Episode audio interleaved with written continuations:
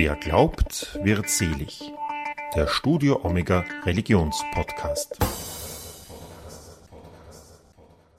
Ich möchte natürlich am liebsten Morgenpriesterin sein, aber ich weiß, die Kirche geht langsam und ich muss der Kirche auch noch Zeit lassen. Und wenn ich es dann nicht schaffen sollte zu Lebzeiten, dann habe ich eben diese Vision, dass ich dann so im Altersheim liege, so auf dem Sterbebett und dann kommt der Pfleger, kommt dann herein und sagt, Frau Straub, Frau Straub, machen Sie den Fernseher an, da passiert gerade Großartiges in Rom. Und ich mache den Fernseher an und sehe, wie die ersten Frauen zur Priesterin geweiht werden. Und dann kann ich mit einem Lächeln kann ich dann sterben, weil ich weiß, dass mein Einsatz sich gelohnt hat und dass ich alles getan habe. Und ich, ich glaube dran. Ich glaube dran, dass die Kirche sich ändern kann, weil die Kirche sich immer schon geändert hat. Herzlich willkommen zu einer neuen Folge von Wer glaubt wird selig, der Studio Omega Religionspodcast, sagt Udo Seelofer. In unserem Podcast begleiten wir Menschen auf ihrem Lebens- und Glaubensweg.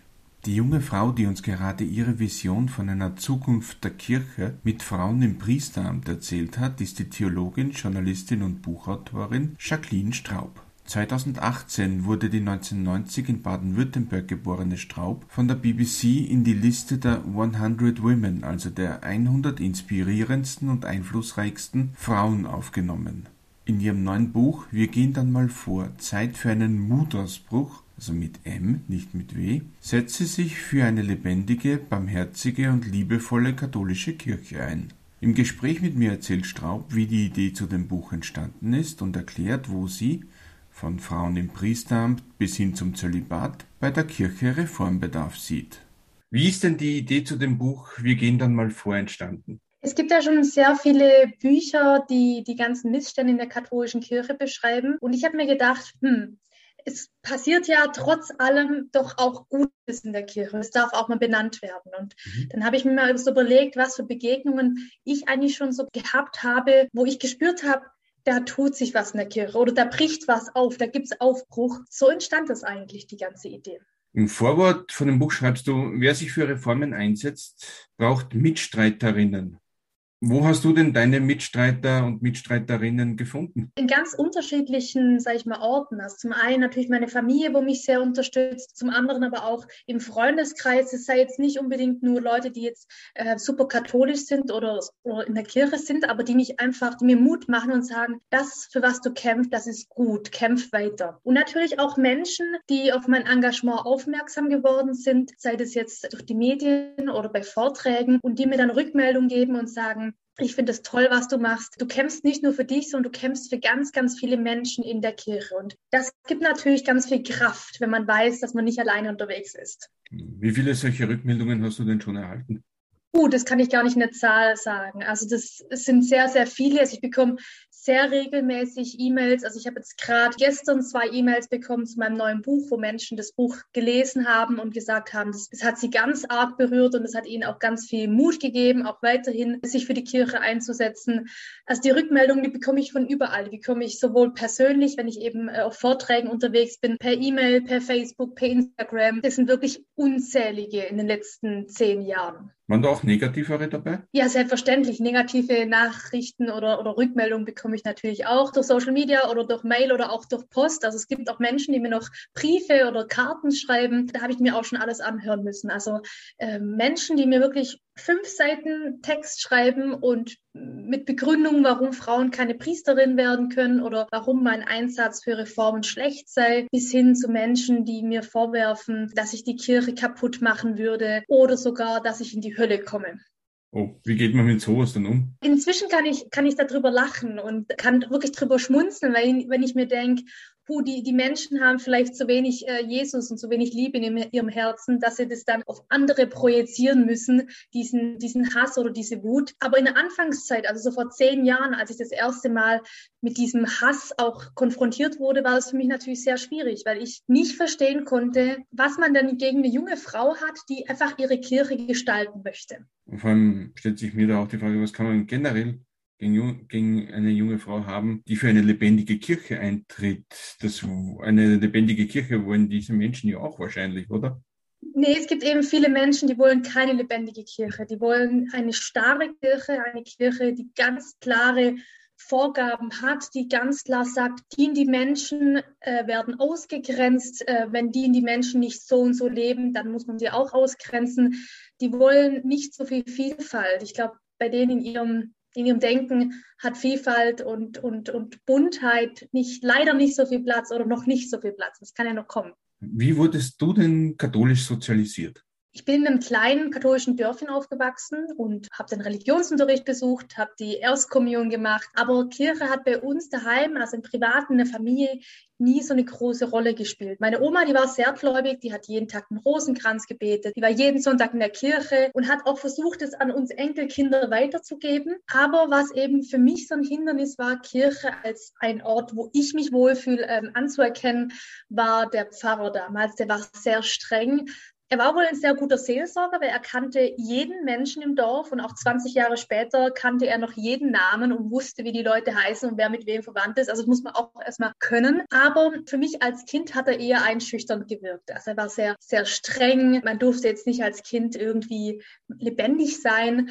Und das hat mich abgeschreckt, dann auch regelmäßig in die Kirche zu gehen. Und somit habe ich eigentlich erst dann in meiner Jugend äh, durch eine Klassenkameradin wieder den Weg zurück in die Kirche gefunden. Dort dann aber auch bei einem anderen Priester. Wir sind dann umgezogen und äh, in dieser Pfarrei gab es einen sehr charismatischen Priester, der unglaublich ne-, lebensnah predigen konnte. Und das hat mich fasziniert als damals äh, 14-, 15-Jährige, dass die Bibel mir was zu sagen hat. Wie wichtig ist es denn, dass man da eben als Jugendliche, zum Beispiel in der Erwachsenenwelt auch ein Vorbild hat, dass, dass einem das gut vermitteln kann? Es ist extrem wichtig. Also ich sage generell Jugendarbeit und auch Personal, also sei das jetzt eine Seelsorgerin oder eben der Priester, wenn die auf Menschen, auf junge Menschen wirken können, dann hat das wirklich langfristige positive Folgen. Man weiß auch aus, aus, aus Studien, dass Menschen, die eine gute Erfahrung mit Kirche in der Kindheit oder in der Jugend gehabt haben, dass die später aus der Kirche austreten oder vielleicht sogar in der Kirche drin bleiben ein Leben lang und auch eher ihre Kinder dann taufen und somit auch wieder katholisch sozialisieren. Ich bringe auch Beispiele aus meinem Buch, wo man sieht, dass das gut läuft, wenn eben dementsprechendes Personal auch vor Ort ist. Aber ich möchte nicht nur auf die ha Hauptamtlichen das schieben, also die Verantwortung, sondern jeder einzelne Christ, jede einzelne Christin kann auch dazu beitragen, dass junge Menschen, aber auch ältere Menschen sagen, doch, das ist die Kirche, in der ich leben möchte. Kannst du mir da ein paar Beispiele nennen? Ich erlebe das selber immer wieder, wenn ich dann irgendwie unterwegs bin, vor allem damals noch als Studentin, wenn ich auf Partys war, dann haben die Leute gefragt, ja, was studierst du denn? Und ich so, ja, Theologie. Und ähm, dann waren die immer erst ein bisschen verwirrt und haben gedacht, ach, Biologie? Und ich so, nein, nein, Theologie. Und dann sind wir ins Gespräch gekommen über Gott Kirche und die Welt. Die waren dann immer ganz, also die erste Reaktion war immer, puh, das hätte ich gar, dir gar nicht zugetraut, dass du Theologie studierst, du siehst gar nicht so aus. Das heißt, man hat schon, man hat schon so ein Bild von KatholikInnen im Kopf, wie die eigentlich aussehen. Und ähm, ich habe das sozusagen gesprengt, indem ich einfach ganz normal bin, wie jeder andere eben auch.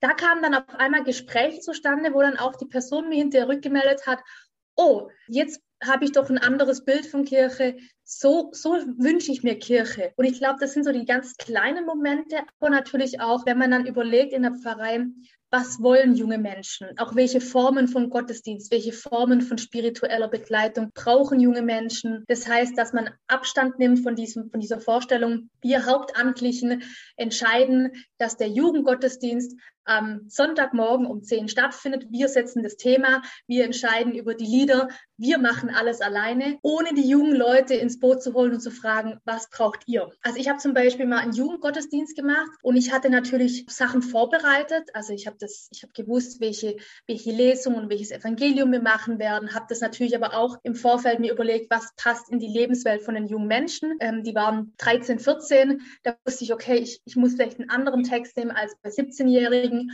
und dann habe ich, hab ich auch eine Predigt vorbereitet, habe aber trotzdem gefragt, die jungen Menschen, wollt ihr, dass ich predige oder wollen wir zusammen eine Predigt machen über das Evangelium? Und ich habe dann natürlich schon gewollt, dass die auch mit mir gemeinsam eine Predigt machen und habe dann eben auch so ein bisschen tricky gesagt, so ja, also ihr wollt doch nicht mir acht Minuten zuhören, komm, lasst uns doch das gemeinsam machen. Und wir haben dann wirklich eine wunderschöne gemeinsame Predigt vorbereitet. Jeder von den Jugendlichen kam zu Wort und durfte etwas sagen, was er oder sie sagen wollte. Und es kam auch sehr gut an, auch bei den Erwachsenen, die da waren beim Gottesdienst, weil sie gemerkt haben, die jungen Menschen haben sich eingebracht und die durften in diesem Gottesdienst so sein, wie sie sind und die mussten sich nicht verbiegen. Wir haben sogar am Schluss dann getanzt noch zu Jerusalema, was ja ein Gebet ist, dieses Lied. Es hat den Jugendlichen so unglaublich viel Spaß gemacht. Also ich glaube, dieses Zugehen auf junge Menschen und auch ihre Lebenswelt verstehen wollen, das ist ganz, ganz wichtig. Wie ist denn diese gemeinsame Predigt? Wie ist sie dann im Detail abgelaufen? Ich habe am Anfang, also im Prinzip meine Predigt, die ich eigentlich vorbereitet habe, habe ich dann ein bisschen zusammengekürzt, damit ich dann diesen Art Einstieg dann hatte, dass auch die Leute ein bisschen eine Einordnung bekommen zu, zu dieser äh, Bibelstelle. Und dann haben die jungen Menschen immer zur Zeit, weil es gab manche, die wollten, die wollten nicht sprechen, die haben sich das nicht getraut vor, vor so vielen Menschen. Dann gab es immer einer, der hat ein Plakat gehalten, also immer zu zweit haben sie sozusagen ein Plakat vorbereitet vorbereitet, da haben sie dann etwas draufgeschrieben zum Evangeliumstext, was denen eingefallen ist. Und die andere Person hat es dann vorgelesen und hat noch was dazu gesagt. Und dann haben wir das dann so eine Mauer haben wir aufgebaut und dann haben wir das dann dorthin hingehängt oder hingelegen und dann kam die nächsten Personen, also das nächste Grüppchen, zwei Personen und hat das nächste Plakat vorgestellt. Und somit haben die die zuhören, denn es waren ja auch andere Jugendliche noch dabei, die eben äh, nicht mitgewirkt haben beim Gottesdienst. Die haben dann nicht nur meine Sicht auf das Evangelium gehört, sondern eben von sieben, acht Jugendlichen dann auch noch. Und das war natürlich sehr schön. Es gibt ja viele Menschen, die sagen, die katholische Kirche, die kann gar nicht mehr geändert werden oder sie ändert sich viel zu langsam. Was würdest du diesen Menschen sagen? Also natürlich, die Kirche ändert sich viel zu langsam, das stimmt. Ich höre das auch immer wieder so, ja, die Kirche kann sich gar nicht ändern oder sie will sich gar nicht ändern. Mir hilft dabei der Blick in die Vergangenheit, also in die Geschichte. Weil dort gab es auch immer genau diese Momente, wo sich Kirche zu wenig schnell verändert hat. Ich möchte ein kleines Beispiel erzählen, wo ich auch in meinem Buch schreibe. In diesem kleinen Dörfchen, wo ich aufgewachsen bin, das heißt Göckingen, das ist in Baden-Württemberg, in Süddeutschland, dort hat im 19. Jahrhundert, also 1803, hat dort ein Priester das Amt angetreten. Also es ist, ein, ein ganz kleines Dörfchen, 1000 oder 2000 Seelen. Und er hat dann beschlossen, wir werden den Gottesdienst in deutscher Sprache halten. Und dann hat er Schritt für Schritt in jedem Gottesdienst ein Element mehr auf Deutsch gesprochen. Damals war ja noch alles auf Latein. Und bis hin zum Vater Unser, und er hat sogar teilweise während der Messe hat er die Elemente erklärt, damit die Menschen auch verstehen, was dort eigentlich gefeiert wird. Es gab dann auch andere Priester, die fanden das großartig und haben dieses Modell, sage ich mal, übernommen, also Gottesdienst in deutscher Sprache. Es gab aber dann auch Reaktionäre, die fanden das ganz schlimm und haben das dem Bischof gemeldet. Und der Bischof hat dann diesen Priestern, die eben sehr modern waren, verboten, weiterhin Gottesdienst in deutscher Sprache zu halten. Und knapp 150 Jahre später, beim Zweiten Vatikanischen Konzil, wurde dann beschlossen, die Liturgie soll in der Landessprache gefeiert werden, damit die Menschen das auch verstehen. Das heißt, dieser Priester damals in meinem Dörfchen, der hat zwar nicht gewonnen, also er musste dann wieder zurückrudern, aber er hat doch ein Zeichen gesetzt. Und so ist es manchmal auch in der Kirche, dass man halt ein Zeichen setzen muss und dass man aber nicht sofort einen Erfolg spürt, sondern erst Jahre oder Jahrzehnte später zu sagen, die Kirche ändert sich nicht, das stimmt nicht, weil die Kirche hat sich immer geändert und natürlich manchmal viel zu langsam, aber ich glaube, man darf sich auch an dem orientieren, was schon gut läuft und auch man darf auch diesen ganzen Reformbewegungen darf man auch wirklich Ehre gebühren und wirklich die auch loben, weil die in meinen Augen großartiges tun und die sorgen dafür, dass die Kirche eben nicht stehen bleibt. Wie würde denn eine lebendige Kirche, so wie du sie dir wünschst und vorstellst, wie würde die aussehen? Also in meiner Kirche wäre jeder Mensch willkommen. Also Menschen, die zur LGBTQ-Community gehören würden, genauso willkommen sein wie der verheiratete Geschiedene. In meiner Kirche würde ich mir wünschen, dass Menschen mit ihren Charismen und auch mit ihren Ideen und auch mit ihren Spiritualitäten einen Platz finden und auch Kirche gestalten dürfen. Also ich erlebe es oftmals so, dass dann eben der Priester sozusagen vorschreibt, wie es zu sein hat und dass ganz viele Menschen, die aber gerne sich engagieren würden das vielleicht gar nicht so können, weil sie so ein bisschen, sag ich mal, klein gehalten werden. Also ich habe das erlebt, eine junge Frau hat mir geschrieben, ich glaube, sie war 17, 16, 17 und sie wollte gerne Jugendgottesdienste machen mit ihren drei Freundinnen. Und die konnten alle schön singen ähm, und haben dann dem Pfarrer vorgeschlagen, dass sie die musikalische Begleitung machen würden von so einem Jugendgottesdienst. Also im Prinzip neugeistliche Lieder singen, vielleicht auch mal was Englisches oder so, damit auch junge Leute durch die Musik sage ich mal, einen Zugang finden zur Liturgie. Und der Priester hat dann einfach die junge Dame angeschaut und hat gesagt, das brauchen wir nicht die war natürlich total frustriert und hat mir dann geschrieben, hat gemeint, was soll ich machen? Eben so, ich habe angeboten, Jugendgottesdienst zu machen und er hat mich einfach abgewiesen, weil er meint, das braucht man ja nicht. Und das ist natürlich so, Erfahrungen sind schmerzhaft. Und gleichzeitig denke ich, da würde ich mir wünschen, dass eben Menschen im Verein, äh, Menschen, die sich engagieren möchten, noch viel mehr integrieren, aber auch gleichzeitig auf andere Menschen zugehen und sagen, hey, ich erkenne ein Talent bei dir. Sei doch Teil von dieser Kirche. Und äh, ich kenne eben einen Pfarrer, der, den, über den habe ich auch ein Buch geschrieben, der das eben macht, der wirklich auf die Menschen zugeht und die Menschen integriert und die Menschen dann aber auch Fähigkeiten entdecken im Gottesdienst oder, oder allgemein im Pfarreileben, wo sie vielleicht davor gar nicht wussten, dass sie das haben. Aber er hat das Feeling dafür zu wissen, was die Menschen eigentlich alles können. Und das würde ich mir wünschen. Also wirklich eine bunte Kirche, wo Menschen so sein können, wie sie sind. Ich würde mir auch wünschen, eben Frauen als Priesterin, verheiratete Priester, aber auch homosexuelle Paare, die gesegnet werden. Wo findet man diese Art von Kirche heute eigentlich schon?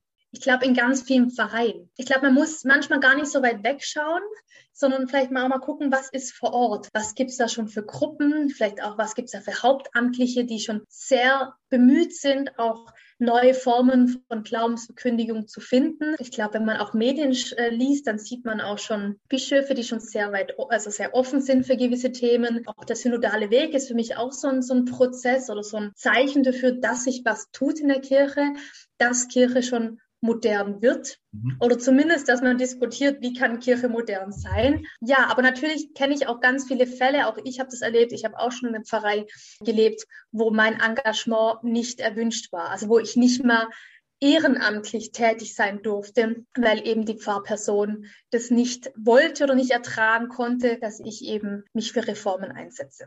Und was hat man dir dann so gesagt? Man hat mir zwischen den Zeilen gesagt, also ich muss vielleicht noch schnell die Situation erklären. Der Pfarrer, der, der mochte mich nicht. Also nein, ich glaube, er mochte mich als Person, aber er mochte nicht, dass ich Priesterin werden möchte und dass ich mich für Frauenrechte in der Kirche einsetze. Und ich wollte dann Lektorin werden und Kommunionhelferin und habe ihm geschrieben. Dann hat er auf meiner E-Mail erst nicht geantwortet. Ich dachte mir, ja, der ist bestimmt in der Ferien, der hat viel zu tun. Habe ihm dann nochmal später eine E-Mail geschrieben und dann hat er endlich mal nach Wochen, ich glaube äh, vier oder sechs Wochen später, hat er darauf geantwortet und meinte, ja, die Lektorinnen-Sitzung, die war jetzt bereits und ich müsste jetzt ein Jahr warten. Also da hat man schon gemerkt, er ist total unflexibel, weil, also wenn man doch, man hat ja zu wenig engagierte Menschen in der Kirche und da ist man ja über jede Person eigentlich froh und dann hätte man ja auch irgendwie Lösungen finden können, aber das wollte er nicht. Und als ich dann, ich habe mir den Termin extra in den Kalender geschrieben, also ich habe gewusst, nächstes Jahr um diese Zeit ist wieder die Sitzung, habe ihn dann frühzeitig informiert, dass ich da unbedingt dabei sein möchte, habe aber auch inzwischen andere Leute aus der Pfarrei gekannt, habe die auch drauf angesetzt. Dann durfte ich zwar zu dieser Sitzung und ich durfte dann auch Lektorin werden, aber ich habe gemerkt, er mochte das nicht. Und als er dann weg war, er hat die Pfarrei sehr geprägt, hatten wir keinen Pfarrer und wir hatten dementsprechend auch nur alle zwei Wochen Gottesdienste. Und ich habe mich dann angeboten, in der Zwischenzeit war ich damit fertig mit meinem Theologiestudium, dass ich ehrenamtlich äh, alle zwei Wochen den Gottesdienst mache, damit die Menschen äh, spirituell nicht aushungern. Und es war eben auch der Anlass, dass viele Menschen aus der Pfarrei auf mich zugekommen sind und gemeint haben, mach du bitte was. Bei uns verweist hier gerade alles in der Pfarrei. Und der zuständige Leiter dann meinte dann, nö, wir brauchen dich nicht, wir haben genügend Angebot. Also das war natürlich irgendwie auch schmerzhaft, aber gleichzeitig wusste ich, okay, wir haben eine pastorale Not. Wir haben viel zu wenig Angebot für die Menschen in dieser Pfarrei und gleichzeitig verzichtet man auf eine ausgebildete Theologin, die das gratis ehrenamtlich macht, alle zwei Wochen. Und da wusste ich, okay, das ist nicht der Ort, wo ich wirken soll. Und es gibt dieses schöne Zitat von Jesus, der gesagt hat, wenn man nicht willkommen ist, dann soll man einfach weitergehen und den Staub von den Schuhen, sage ich mal, wegwischen äh, und einfach weitergehen. Und das habe ich dann auch gemacht wir haben genügend Angebot, ist auch so eine Aussage, dann hätte es ja schon vorher was gegeben, oder? Ja. Also das ist eigentlich eine Ausrede gewesen, kann man sagen. Es war eine Ausrede, weil die nicht sagen, die wollten, glaube ich, nicht sagen, wir wollen nicht mit dir zusammenarbeiten, weil wir Angst haben vor starken Frauen oder wenn wir Frauen, die sich für Reformen einsetzen, nicht so schätzen in unserer Pfarrei oder nicht in unserer Kirche. Also die, die Pfarreimitglieder, die wollten unbedingt, dass ich was mache, weil die mich sehr geschätzt haben. Aber eben die, die leitenden Positionen, die wollten das nicht. Von dem, was du vorher beschrieben hast, wie du dir eben eine offene, lebendige Kirche vorstellst, sehe ich persönlich schon vieles verwirklicht, aber in der evangelischen Kirche. Warum konvertierst du eigentlich nicht? Diese Frage wird mir immer gestellt und ich okay. konvertiere nicht, weil ich liebe meine katholische Kirche. Ich fühle mich wohl in der römisch-katholischen Kirche, in der Liturgie, in, in der Sakramente und das ist, glaube ich, also man kann seine spirituelle, also man kann seine spirituelle Heimat natürlich verlassen, aber das ist natürlich auch schmerzhaft. Und zum anderen sehe ich es auch gar nicht ein, dass ich gehen muss, nur weil die katholische Kirche oder die katholische Amtskirche noch immer in hierarchisch-patriarchales System pflegt, wo nicht im Sinne Jesu Christi ist. Und darum bleibe ich, weil ich sage, ich möchte in meiner Kirche was verändern. Ich möchte, dass in meiner Kirche Menschen sich wohlfühlen und es fühlen sich ganz viele Menschen unwohl. Also zum Beispiel habe mir mal ein junger Mann gesagt, 17, es war ein Firmant, da hatte ich so eine Firmantengruppe und er meinte, ja, also jetzt die Firmung, die mache ich noch mit, aber kirchlich heiraten werde ich erst, wenn es Priesterinnen gibt. Dann habe ich ihn gefragt, ja, warum? Und dann meinte er, ich werde hier großgezogen in einer emanzipierten Gesellschaft. Ich erwarte das von meiner Kirche auch. Ich kann nicht aktiv Mitglied sein von dieser Kirche, die gleichzeitig eben äh, Menschen aufgrund ihres Geschlechts diskriminiert. Und das fand ich sehr, sehr eindrücklich, wie er das so gesagt hat. Und genau für solche Menschen kämpfe ich. Ich kämpfe für meine Berufung, aber ich kämpfe auch für, für die Menschen, die sich eben nicht mehr so wohlfühlen in der Kirche. Zählst du zum Beispiel von Bewegungen wie Maria 2.0? Das unterstütze ich natürlich total. Es gibt auch in der, in der Schweiz zum Beispiel die Junia-Initiative. Da gibt es ja inzwischen Gott sei Dank ganz viele so Bewegungen, auch international. Und ich finde es gut, dass Frauen inzwischen auch aufstehen. Mein, in meinem neuen Buch, wir gehen da mal vor, da ist im ersten Kapitel, schreibe ich da über Maria 2.0 unter dem Unterkapitel, also Mut zur Wut, weil die Frauen ja auch wütend sind und gleichzeitig den Mut haben, aufzustehen und auch Missstände anzuprangern. Du beschreibst in deinem Buch auch eine Situation, wo dich ein Mann einmal gefragt hat, ob du dich schon einmal als Priesterin beworben hast, eigentlich so quasi um der Aktion willen. Kannst du das mir kurz beschreiben? Genau, da kam ein Mann auf mich zu nach einem Vortrag und meinte, ja, haben Sie sich eigentlich noch nie beim Priesterseminar beworben? Und dann habe ich gesagt, ja, warum hätte ich sollen? Also ich bin ja eine Frau, ich darf, ich darf ja eh nicht ins Priesterseminar. Und in dem Moment, also beziehungsweise im Gespräch mit dem Mann, ist mir dann klar geworden, dass ich mir auch selber Grenzen setze. Also dass ich, weil ich eine Frau bin, selber denke, ich könnte mich ja gar nicht bewerben, weil ich bin ja eine Frau. Natürlich de facto, wenn ich an einem Priesterseminar klingel, der Regens mir die Türe aufmacht und ich sage, hey, ich bin Jacqueline Straub, ich möchte gern Priesterin werden, dürfte ich bei Ihnen ins Priesterseminar eintreten, dann würde er sagen, ist ja schön, dass Sie berufen sind, aber A, wir prüfen keine weiblichen Berufungen und B, wir weihen keine Frauen zu Priesterin. Von dem her sind Sie da fehl am Platz. Sie können gerne Theologie studieren und Pastoralreferentin werden, aber mehr wird's dann auch nicht. Und in dem Gespräch mit dem Mann ist mir dann klar geworden, dass auch ich teilweise, sag ich mal, noch mutiger werden müsste eigentlich. Es gab ja zum Beispiel auch äh, in Frankreich die Bewegung, wo dann eine Theologin sich als Kardinälin beworben hat, einfach nur, um zu zeigen, dass Frauen noch immer nicht diese Position haben dürfen. Hast du das? Hast du das mal probiert in der Zwischenzeit? Nee, die habe ich nicht. Mein Theologiestudium ist ja eh schon abgeschlossen. Das habe ich tatsächlich nicht probiert. Aber ich bin natürlich auch im Gespräch mit Bischöfen. Und da merke ich auch, bei gewissen Bischöfen spüre ich auch eine große Unterstützung und eine große Sympathie. Und das tut mir auch natürlich sehr gut, wenn ein Bischof mir sagt, ich spüre, Sie sind berufen zur Priesterin. Wie hat sich denn die Frage der Gleichberechtigung der Frauen in der Kirche in den letzten Jahren aus deiner Sicht so entwickelt? Als ich vor zehn Jahren das erste Mal gesagt habe, dass ich Priesterin werden möchte, habe ich Unterstützung bekommen, aber auch sehr viel Zurückhaltung. Also ich habe dann E-Mails bekommen von äh, Pastoralreferentinnen, die gesagt haben, sie fühlen sich auch berufen, aber sie haben Angst, das öffentlich, also öffentlich, nicht so öffentlich wie ich, sondern öffentlich in der Familie oder im Freundeskreis oder in der Pfarrei zu machen. Und da merke ich jetzt in den letzten zehn Jahren, dass sich da mehr tut, dass die Frauen offener darüber sprechen, weniger Angst haben. Das liegt natürlich auch im Pontifikat von Papst Franziskus, der auch eine gewisse Freiheit gebracht hat bei gewissen Themen oder bei fast bei eigentlich allen Themen. Zum Beispiel das Buch, Weil Gott es so will, herausgegeben von der Schwester Philippa Rath. Ich glaube, im Januar ist es erschienen. Da habe ich auch einen Beitrag schreiben dürfen und da haben 150 Frauen, die sich zu Diakoninnen und Priesterin berufen fühlen, haben da berichtet. Und das war natürlich auch für mich ganz toll, weil ich, wenn mir immer gesagt wurde, ja, du bist ja die Einzige, die Priesterin werden will und ich zum ersten Mal sagen konnte, hier, da ist das Buch, ich bin nicht die Einzige. Ich kenne auch auf der ganzen Welt, also international kenne ich Frauen, die sich berufen fühlen zur Priesterin und ich merke, wie auch die Frauenbewegungen sich in den letzten ja, so zwei, drei Jahre noch verstärkt vernetzt haben, also global, was natürlich toll ist, weil dann kann man nicht einfach nur sagen, ja, das ist ein Problem von der, von der deutschen Kirche oder von der westlichen Kirche, sondern man kann, man kann dann sehen, dass das ist ein Thema, wo in, auf allen Kontinenten besprochen wird und ganz, ganz viele Frauen auch gefordert wird. Und was ich auch spüre, vor zehn Jahren auch die Bischöfe waren noch sehr zurückhaltend diesem Thema gegenüber. Es lag vermutlich auch daran, dass äh, Benedikt XVI. noch Papst war. Plus Plus, als San Franziskus neu kam, hatte man noch immer noch so ein bisschen die, die Angststrukturen drin, dann sage ich mal so in der DNA, dass man sich jetzt auch nicht getraut hat. Und ich merke durch, durch Papst Franziskus, dass auch die Bischöfe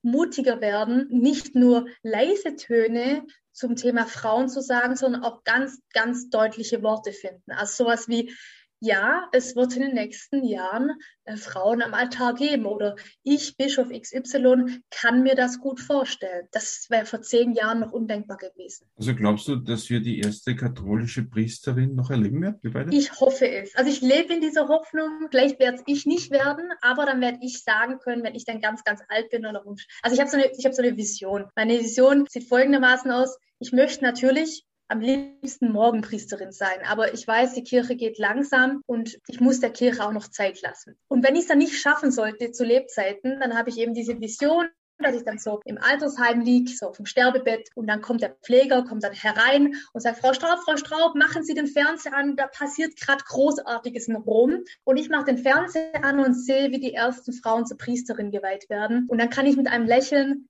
kann ich dann sterben, weil ich weiß, dass mein Einsatz sich gelohnt hat und dass ich alles getan habe. Und ich, ich glaube dran. Ich glaube dran, dass die Kirche sich ändern kann, weil die Kirche sich immer schon geändert hat. Also braucht es da aber eigentlich auch, es klingt jetzt wahrscheinlich leichter, wenn ich sage, braucht es eigentlich nur eine mutige Entscheidung. Es braucht mehrere mutige Entscheidungen, weil okay. an der Frauenfrage hängt ganz viel dran. An der Frauenfrage hängt zum einen natürlich die Ämterstruktur, dann natürlich auch die Sexualmoral, dann müssen wir die Frage mit verheiratet, unverheiratet müssen wir lösen. Das sind ganz, ganz viele Bausteine dran, wo an der Frauenfrage hängt. Auch allgemein das Frauenbild in der Kirche, also Anthropologie in der Kirche müssen wir dann auch neu schreiben. Wir müssen Abstand nehmen von diesem Bild von Eva, die böse Sünderin, und auf der anderen Seite Maria, die glorreiche Frau, die keine andere Frau erreichen kann. Es, es sind viele Schritte, glaube ich, aber ich, ich sehe jetzt schon, dass wir ganz kleine Schritte jeden Tag gehen in der Kirche.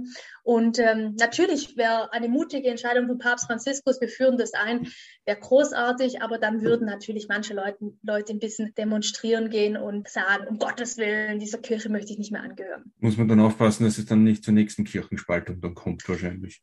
Ja, aber die Kirchenspaltung haben wir jetzt ja schon. Also wir haben eine leise Kirchenspaltung moment, momentan. Wenn, wenn dann wieder die, die, die Zahlen herausgegeben werden, wie viele Menschen ausgetreten sind aus der Kirche im letzten Jahr, das sehen wir. Die Spaltung findet statt. Die Menschen treten aus der Kirche aus, nicht weil die Kirche, weil in ihren, ihren Augen toll ist, sondern weil die Kirche in ihren Augen veraltet ist und überarbeitet werden müsste. Und das heißt, wir würden viele Menschen nicht unbedingt zurückgewinnen, aber wir würden die Glaubwürdigkeit wieder zurückgewinnen, wenn wir in der Kirche auch Reformen auch wirklich umsetzen würden und nicht, nicht nur darüber reden würden. Wie würdest du das mit dem Zölibat in Hand haben? Du sprichst das auch im Buch an. Ich bin für einen freiwilligen Zölibat. Ich könnte mir zum Beispiel das Modell vorstellen in der orthodoxen Kirche. Da dürfen Priester und Diakone heiraten und nur die Bischöfe sind unverheiratet und die kommen meistens aus dem Ordensstand. Aber ich könnte mir natürlich auch vorstellen, dass Bischöfe verheiratet sind und vielleicht sogar der Papst, der da mit seinen Enkelkindern im Vatikan sitzt. Und es würde dann auch einen weiteren Vorwurf, der gegenüber der Kirche immer wieder geäußert wird, auch den Wind aus den Segeln nehmen, dass sie dann ja sehr wohl auch das auch leben, wovon sie gerade reden und predigen. Genau, also ich erlebe es immer wieder, dass vor allem Frauen mir schreiben und sagen, sie können gar nicht mehr zu einem Priester zur Beichte gehen, weil sie mit ihren Themen, also sei das jetzt weibliche Sexualität oder auch Familienfragen, Beziehungsfragen, weil sie sagen, der ist mir zu unglaubwürdig. Also ohne das jetzt als Vorwurf äh, zu sagen, weil die sagen dann schon, der Priester, der ist toll, der macht super Arbeit, aber der hat doch gar keine Ahnung davon. Das verstehe ich dann schon. Also ich kenne Priester, die wirklich wahnsinnig tolle Seelsorger sind und auch in diesen Fragen echt kompetent sind. Aber natürlich wird es diesen Vorwurf wegnehmen, dass sie doch dann gar nichts dazu sagen können, wenn sie dann eben doch Familie hätten und auch wissen würden, wie das ist, so mit Familien- oder e Eheprobleme und schreienden Kindern und so. Ein Begriff, den du ja auch prägst, ist der Begriff der Mutausbruch im Vergleich zum, also im Gegensatz zum Wutausbruch mit W. Wann braucht es denn einen Mutausbruch? Ja, ich glaube, es braucht immer und jeden Tag den Mutausbruch. Also in der Kirche braucht es einen ganz, ganz großen Mutausbruch. Menschen, die mutig sind, die hinstehen und sagen, da gibt es Missstände, da müssen wir nochmal den Finger in die Wunde legen, da müssen wir aufdecken, da müssen wir Lösungen finden, da müssen wir was ändern. Aber ich glaube, es braucht auch so im Alltag Mutausbrüche. Also einfach mal mutig sein und zu sagen, ich brauche das jetzt gerade. Also ich brauche jetzt zum Beispiel meine Ruhe oder zu sagen dem Vorgesetzten, ich habe dort gute Arbeit geleistet. Also dass man auch mal stolz auf sich sein kann und das auch mal sagen darf. Ich glaube, es gibt so in allen Bereichen, wo wir mutig sein sollten oder auch in der Politik, dass man auch vorangeht, dass wir eine gute Zukunft gestalten. Also zum Beispiel auch in, in Klimafragen, dass wir da auch mutig sind, neue Schritte zu gehen und nicht darauf hoffen, ja, dass die Klimakrise von alleine vorbeigeht. Das wird sie nicht. Wir, da müssen wir mutig sein und einfach auch für die Zukunft gute Lösungen finden. Und auch endlich mal aktiv handeln. Ja, Genau. Wir haben es ja schon jetzt öfters angesprochen, die Kirche ändert sich, wenn sie sich ändert, eben nur sehr langsam eben. Wie schaffst du es eigentlich, dass du nicht aufgibst? Ja, Gott gibt mir die Kraft. Also in meiner Berufung, glaube ich, hat Gott mir ganz viel, ganz viel Geduld und ganz viel Liebe und ganz viel Kraft hineingelegt, dass ich den Weg beschreiten kann. Ich bin natürlich auch manchmal frustriert, das möchte ich auch ganz ehrlich sagen, wenn ich dann denke, so, oh, jetzt geht ja doch nichts voran. Also zum Beispiel nach der nach der Familiensynode habe ich mir mehr erhofft, nach der Jugendsynode habe ich mir mehr erhofft, nach der Amazonas-Synode habe ich mir mehr erhofft. Und da war ich dann zwischenzeitlich durchaus mal kurz frustriert, weil ich mir gedacht habe, jetzt hatten wir doch die Möglichkeit, was zu ändern und wir haben es nicht gemacht. Aber gleichzeitig denke ich dann wieder an die ganzen Menschen, die so gute Sachen in der Kirche machen und die wirklich schon Kirche total gut prägen und in die Zukunft tragen wollen dann denke ich an meine Berufung und denke, ich möchte eines Tages Priesterin werden und ich möchte eines Tages in einer lebendigen, zukunftsfähigen, gerechten Kirche Priesterin sein. Und dafür muss man halt auch arbeiten. Dafür muss man halt auch einfach was tun und nicht, ich kann jetzt nicht einfach mich auf die Couch legen, zehn Jahre und sagen, jetzt warte ich mal ab, sondern ich muss jetzt schon aktiv für meine Kirche kämpfen, dass sie eben auch eine Zukunft hat. Jacqueline, ich denke, das war ein super Schlusswort. Vielen lieben Dank, dass du dir die Zeit genommen hast. Sehr gerne doch. Danke für die Einladung. Das war Wer glaubt wird selig, der Studio Omega Religionspodcast für heute. Jacqueline Straubs Buch Wir gehen dann mal vor, Zeit für einen Mutausbruch erschien im Oktober 2021 im Herder Verlag. Wenn Ihnen dieser Podcast gefallen hat, dann erzählen Sie doch Ihren Freunden, Ihrer Familie und Ihren Verwandten und Bekannten von uns. Außerdem können Sie uns auf Facebook, Instagram, Twitter oder auch auf unserem YouTube-Kanal folgen. Ja, dann bleibt mir nur noch, mich zu verabschieden. Auf Wiederhören, bis zum nächsten Mal, sagt Udo Seehofer.